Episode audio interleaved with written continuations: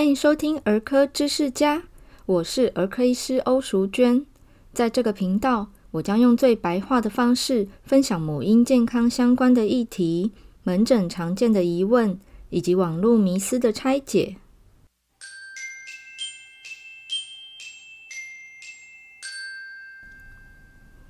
欢迎收听第二十五集的儿科知识家。欧医师今天要来分享的主题是。跟最近门诊常见的问题有关，因为天气湿冷，很多小朋友啊、年纪从托婴中心到这个国小学童哈这一段年纪，很多孩子都生病，一再的感冒，那可能一个月跑诊所跑五六趟以上，家长会非常困扰，他会觉得说，为什么小朋友都已经感冒两个礼拜了，进入第三周了，怎么还在感冒都没有痊愈呢？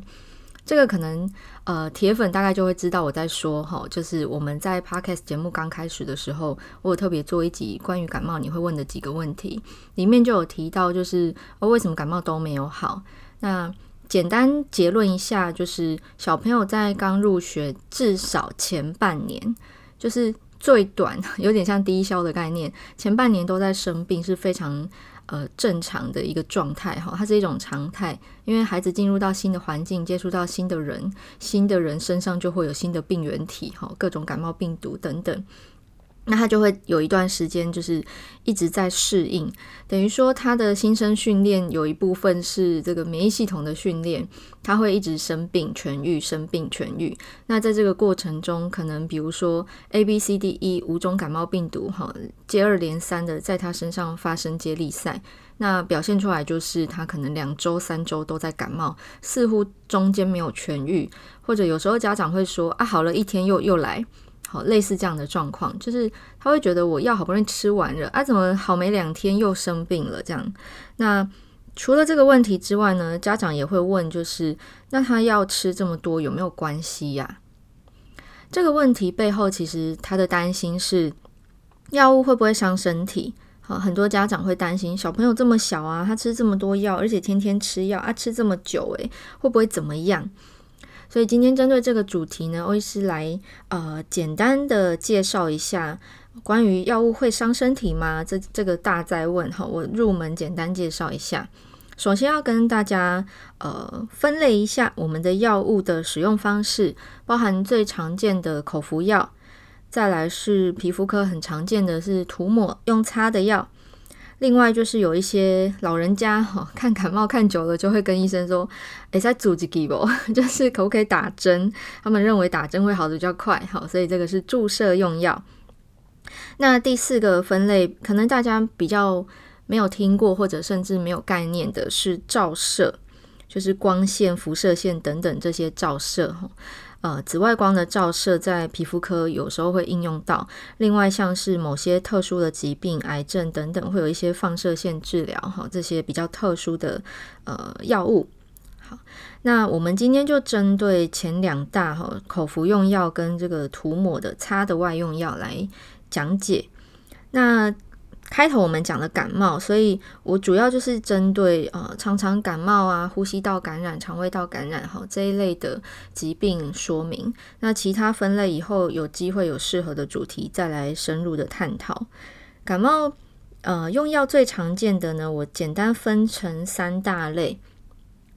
第一大类是症状缓解的药物。症状缓解就包含说哦，疼痛，所以可以止痛。那流鼻水或者咳嗽，或者是有痰等等，或者腹泻，好，那就会有一些相对应的药物缓解这些症状，包含退烧也是症状的缓解。第二大类是消炎药，哦，这其实消炎药在呃医生的心里跟病患的耳朵里是两回事哦。在病患端呢，大家会认为消炎药就是消炎止痛，就是消炎止痛。然后有一些老人家会觉得是抗生素。好那对，就是消炎药，它是一个有点广义的词吼，你也可以把它识识别成是止痛药，也可以认为它是抗生素。所以一般我会建议，就是大家不要跟医生说有没有消炎药，或者你想要用消炎药，你就很明确的说你要止痛，或者你提问说有没有抗生素这样子。第三大类是杀菌类的。其实杀菌是一个比较狭义的词啊，比较广义的说是抗维生素制剂，但是很少人会用这种词来跟民众沟通。一般来说，我们会直接讲抗生素。但事实上，抗生素除了杀菌之外，它还有其他类别，它杀的可能不只是细菌，可能有一些是专门抗病毒的药物。最大家熟知的就是流感嘛，流行性感冒专门用的药就是克流感或者是另外的药物哈，就是杀病毒用的。那此外，还有这个抗霉菌用药，在皮肤科就会比较常见。好，所以抗生素是一个广义的想法，但但事实上再去细分的话，它要有分别针对细菌、病毒以及霉菌用药，当然还有其他。好，这个是比较常见的三大类别的感冒的时候，我们可能会用到的药物。那我们在音乐过后来说说，诶，到底哪些药物会伤身体呢？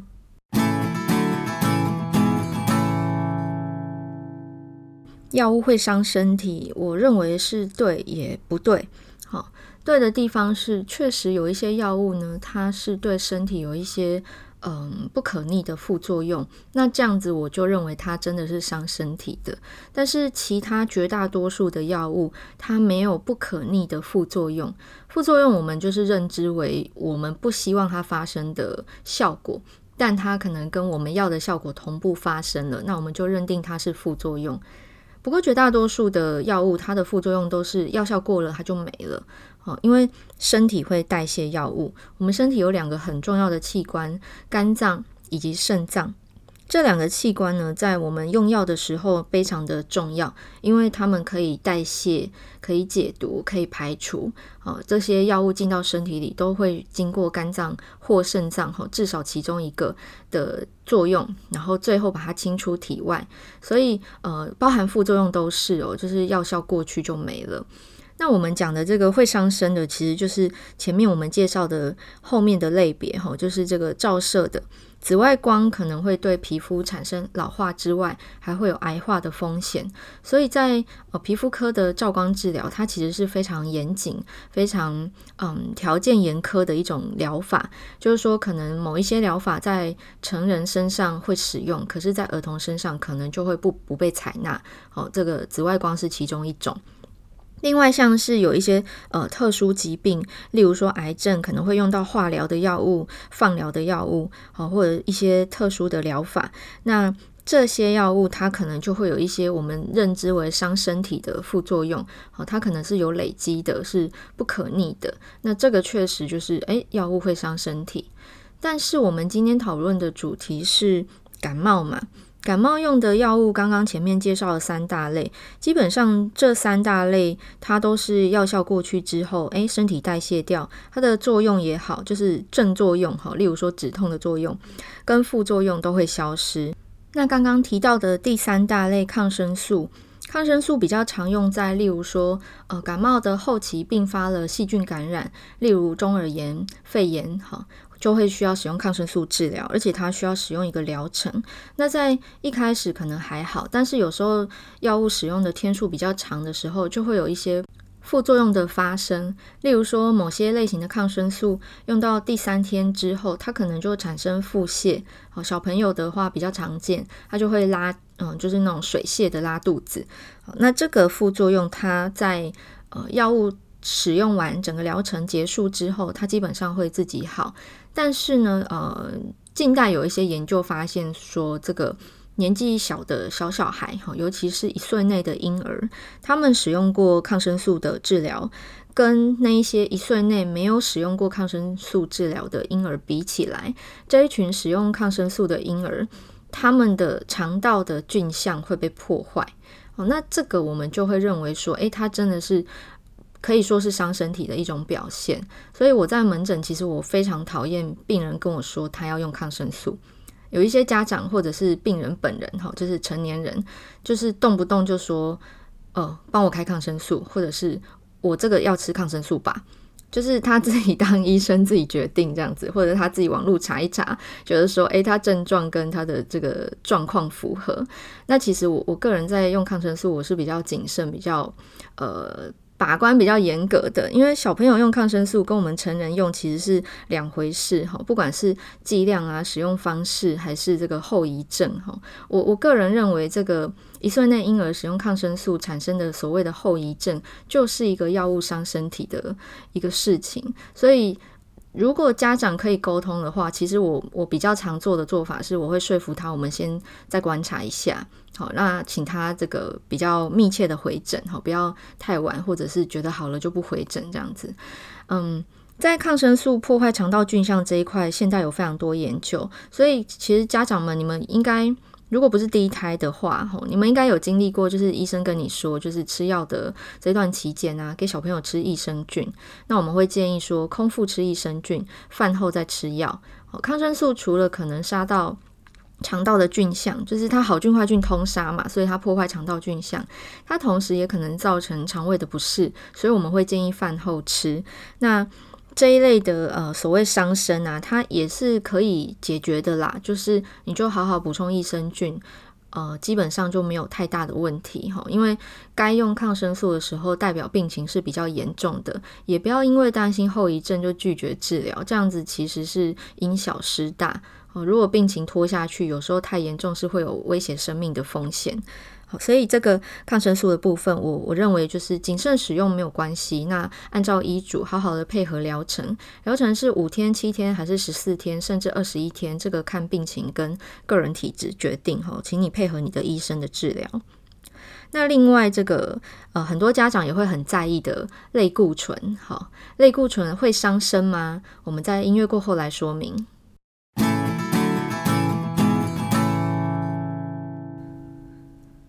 一般人对类固醇的想法都是比较偏向负面的，因为大家可能对它的印象都是哦，那个是美国仙丹，老一辈的会说 Vicodin 哈，就是它很有效、很神奇，可是它会产生后遗症，哦，这个副作用就是什么月亮脸啊、水牛肩、身体水肿、呃，中心肥胖啊，然后留下一些肥胖纹等等，哈，这些感觉很可怕的副作用。所以讲到类固醇，很多家长就闻之色变，就会抗拒，觉得医生你怎么可以开这种药给我的小孩，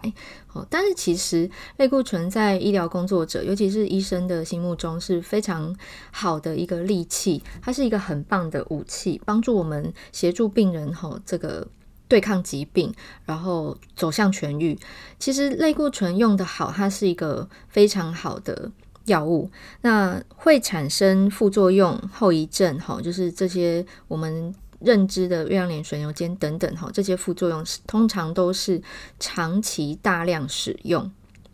有两个先决条件，第一个是长期，第二个是大量。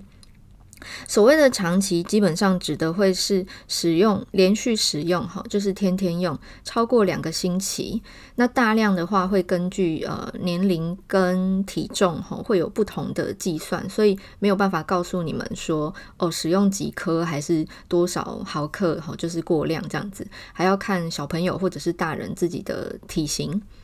那所以。关键就是有没有长期用，跟有没有大量用，好，剂量跟时间是非常重要的。哦，例如说我我每天花十块，那我花两个礼拜，我也才花这个十四天一百四十块，诶，这个十块钱就是很少嘛。但如果我每天花一万块，然后连续花两周，哇塞，那这样是十四万，那就非常多了。用这样来比喻，就是在讲这个类固醇的使用。如果我使用的量是每天十块，其实它超少的，它对我们生活品质的影响很少，好，微乎其微，几乎可以忽略不计。诶，可是如果我真这个一天使用的量是一万块，哇，那真的是太多太过量了，这个是有问题的。好，所以类固醇其实它是好药，只是用错了，那它就是水可载舟，亦可覆舟。哈，用错用过量，那真的就会很容易出现问题。所以在类固醇的使用上面，欧医师会呼吁大家，就是大家不要去怕它，它是呃在生病的时候，它是帮助我们身体痊愈的一个好药。只是说不要呃擅自决定停药，或者是擅自增加使用的次数或者是剂量。按照你的医生给你的建议跟指示去用，它是非常安全的。它在很多疾病都有很好的疗效。哦，会用错通常都是彼此的沟通有误解，或者是呃没有按时回诊。哈、哦，以为说诶我有比较好，我继续用下去。哈、哦、啊，自己有问题就是随时拿起来擦一下。很多皮肤科病人，就是尤其是老人家，他们呃皮肤会有一些。一看就知道是类固醇用错方式的产生的一些后遗症哈，这个通常都是误用药物的后遗症啦，并不是药物本身有什么不对哈。那关于这两个药物哈，抗生素跟类固醇，其实它学问非常深哈，我没有办法太嗯。太详细、太深入的讲解，但是如果大家有问题的话，其实非常欢迎大家可以跟自己的医生好好的沟通讨论。好，听不懂就发问，因为你们听不懂是非常正常的事情。好，不要害怕说觉得呃，如果你的医生会不耐烦，那你换一个医生就好了嘛，对不对？好，或者你可以询问，就是你领药的时候，你可以询问药师。好，这两个药物都是好药，只是说正确的使用跟误用。这个效果差非常多，好，所以药物到底会不会伤身体？其实绝大多数是不会的，因为我们前面讲过，肝脏、肾脏是很辛勤工作的两个器官，他们会好好的这个代谢、好排除、解毒这样子，好，所以药物伤身通常都是用错方式、用错剂量、使用的时机不对，或者是长期的去使用。好，另外还也蛮常被问的就是药物残留的问题，哈。诶，其实这个就是我前面讲的啦。我们肝脏、肾脏会代谢药物，所以它基本上不会残留在身体里。有些人会觉得说，我天天用、长期用，会不会身体里有什么残留的东西？这样子，呃，除非你的肝脏或肾脏是有有生病、有问题的，那确实有可能这个药物会有呃来不及代谢掉，哈，药性还残留着。但是绝大多数的感冒用药基本上没有这个问题。